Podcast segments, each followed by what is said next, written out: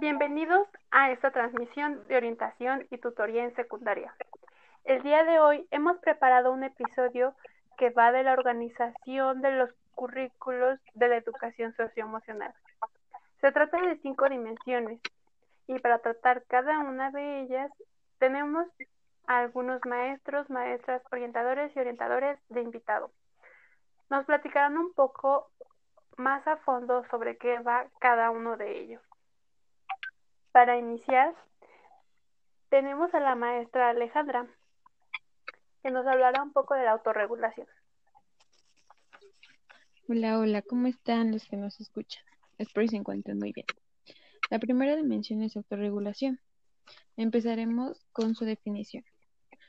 Consiste en saber regular nuestros pensamientos, sentimientos y acciones para poder lograr nuestros objetivos. La autorregulación, como sabemos, es muy importante en nivel medio superior para todos los adolescentes. Bueno, desde el punto de vista pedagógico, la autorregulación se debe favorecer en situaciones didácticas que guarden una relación estrecha con la realidad de los estudiantes.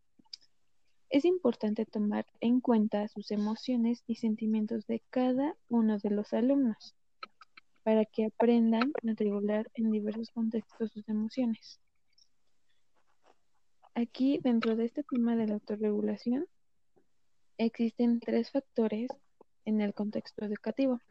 Estos tres contextos este, se manifiestan mucho en los estudiantes dentro del aula. Empezaremos con el primero. Aceptación de las necesidades de la autorregulación. Dentro de este tema es necesario e importante aceptar los sentimientos y emociones fuertemente asociados a respuestas impulsivas, como lo es el estrés, el miedo y el enojo. Aquí las emociones y sentimientos están muy presentes, entonces se deben de autorregular cuando un alumno o alumna tenga miedo, enojo o estrés. La segunda de ellas es la expresión emocional apropiada. Aquí la expresión emocional es tomar en cuenta y ser conscientes del estado emocional, el cual fue el comportamiento y de las otras personas. Aquí, por ejemplo, es cuando un alumno o alumna manifiesta una emoción y es contagiada hacia la otra persona o, bien la siente la misma persona. Y la última es la tolerancia y la frustración. Aquí se manifiesta en problemas, retos o situaciones de conflicto que no pareciera tener una solución inmediata, pero eh, gracias a ello guían a los estudiantes para que, bueno, pues para que aprendan a modular la sensación de insatisfacción y generar emociones positivas que lleven a la calma en ese momento.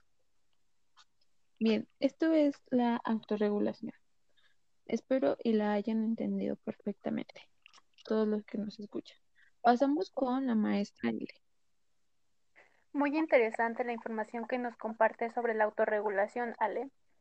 Todas las habilidades son sumamente importantes, las cuales debemos buscar desarrollarlas en todas y todos nuestros estudiantes. Ahora, la maestra Arley nos va a compartir un poco sobre la dimensión de la autonomía.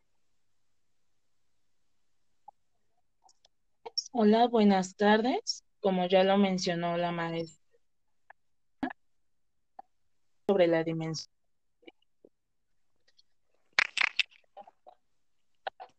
Es una capacidad que para poder de una manera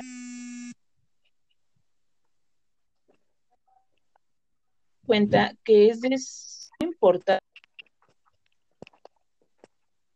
En la parte pedagógica, eh, esta se sustenta por dos autores. El primero es Piaget, el cual dice que se desarrollan dos aspectos importantes, en el aspecto moral y en el intelectual. En el, moral se busca el bien para sí mismo. En el intelectual se menciona que es capaz de resolver los problemas que se, se le presentan a diario. El otro autor es Vygotsky, lo cual, el cual enfatiza que a través de las interacciones sociales que presenta el alumno eh, va generando la capacidad de comprensión.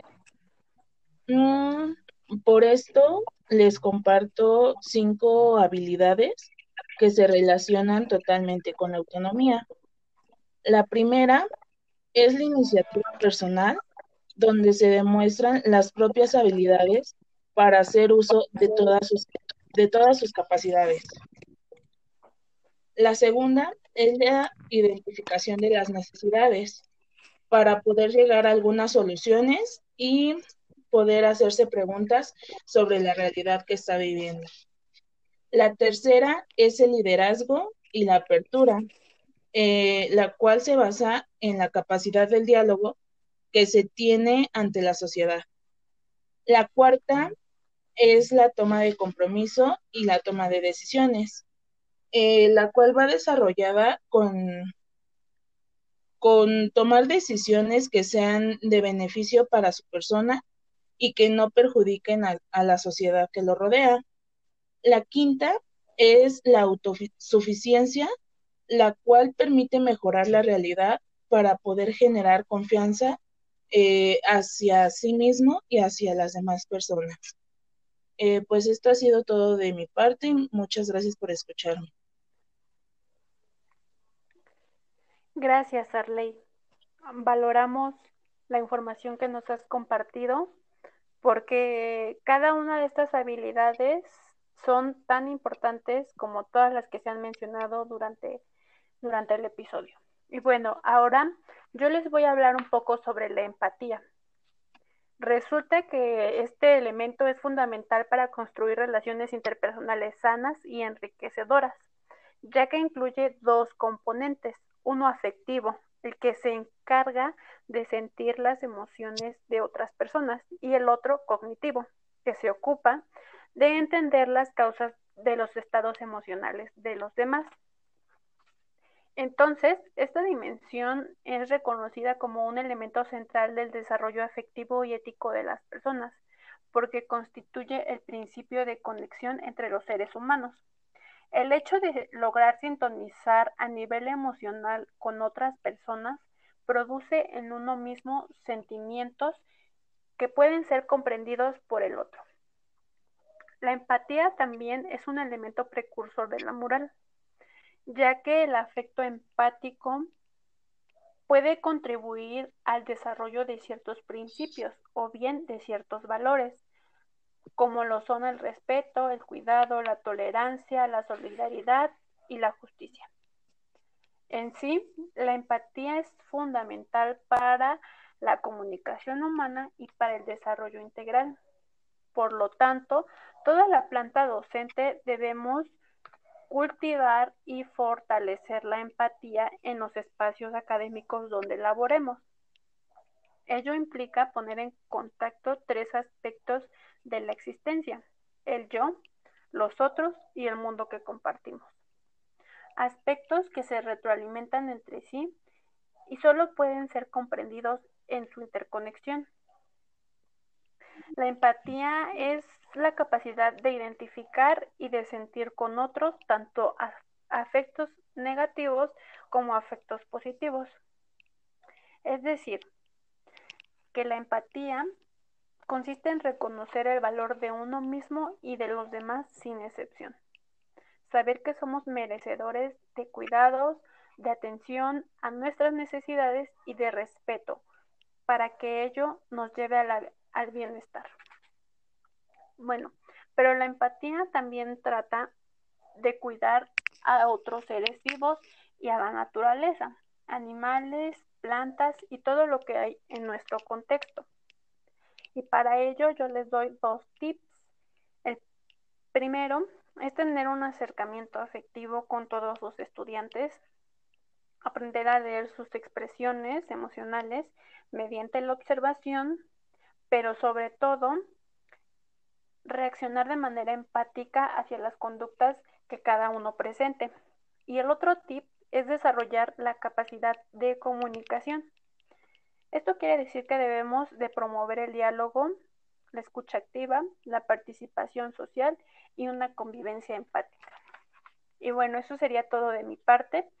Los dejo con la orientadora Lady, quien les hablará un poco sobre la dimensión de colaboración.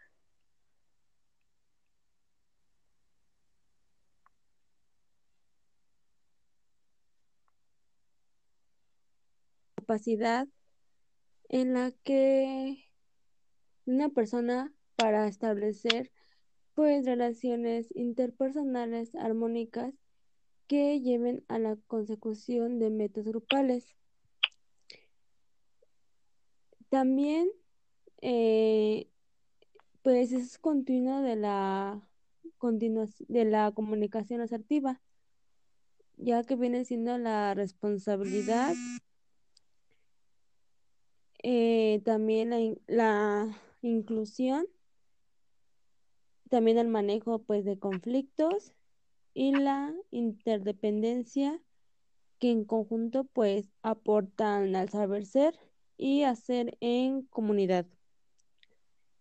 Es, la importancia de, este, de esta colaboración es pues que permite desarrollar una conciencia más amplia que supera el individualismo y nos hace capaces de construir una comunidad.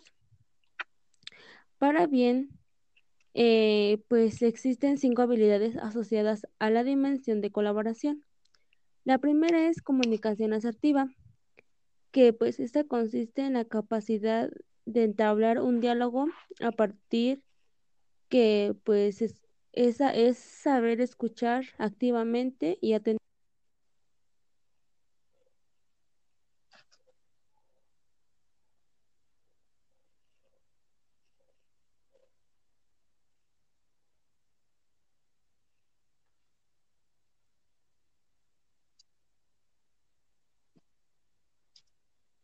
Muy interesante tu información, Lady.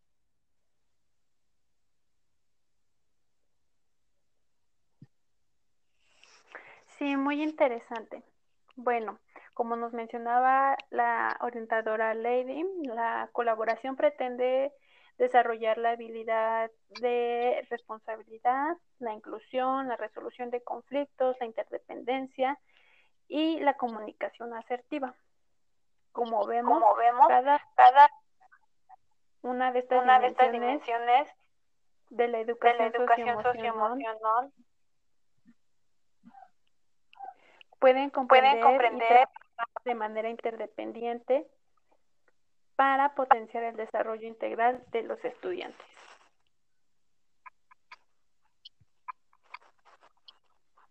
Sí, claro, y aparte este, todas estas dimensiones están presentes dentro y fuera de, la escuela, ¿no?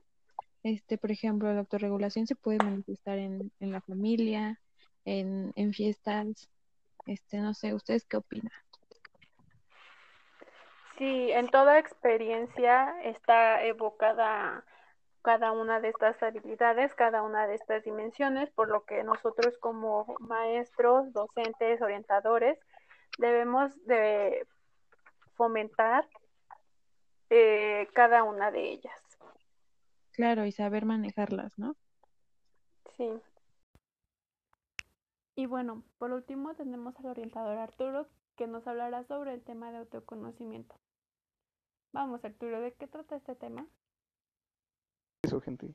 Em, es muy importante el autoconocimiento de cada uno de nosotros, de cada individuo, de cada persona, y les diré por qué. Dentro de la educación secundaria, el autoconocimiento se puede definir como eh, conocer las necesidades, pensamientos, emociones, conductas, limitaciones y fortalezas que tiene una persona o un individuo. ¿Qué quiere decir esto? Que usted se debe de conocer a sí mismo, usted debe de conocer sus necesidades, sus pensamientos, sus emociones, sus conductas, sus fortalezas y sus debilidades. Al, igual que las personas que están alrededor, alrededor de usted deben de conocer esos factores en su vida. ¿Qué quiere decir el autoconocimiento entonces? El autoconocimiento es conocer todo lo que soy como persona, como estudiante, como individuo, eh, todos mis talentos, todas mis emociones, y así cada persona se debe de conocer.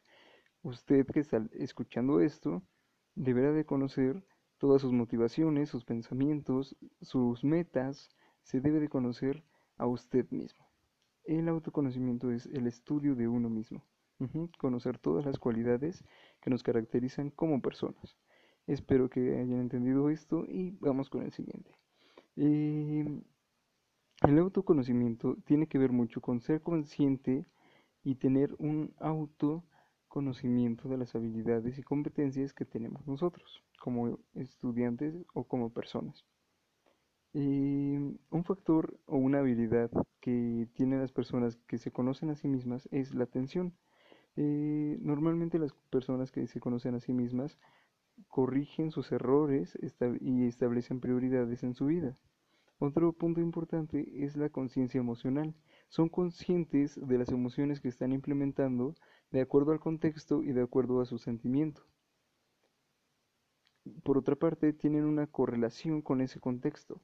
Eh, por ejemplo, demos un ejemplo. Si estamos en una reunión formal, no vamos a estar gritando como locos, eh, haciendo faramaya y media, al menos de que ya tengamos unos tragos de más. Pero, bueno, ahí eso sí es conciencia. Soy consciente de que estoy en un contexto que no me permite tomar de más y que no me permite estar gritando como loco.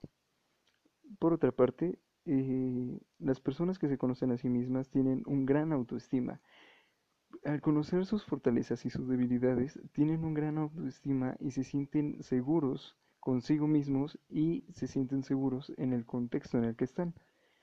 Eh, también tienen un gran aprecio y una gran gratitud.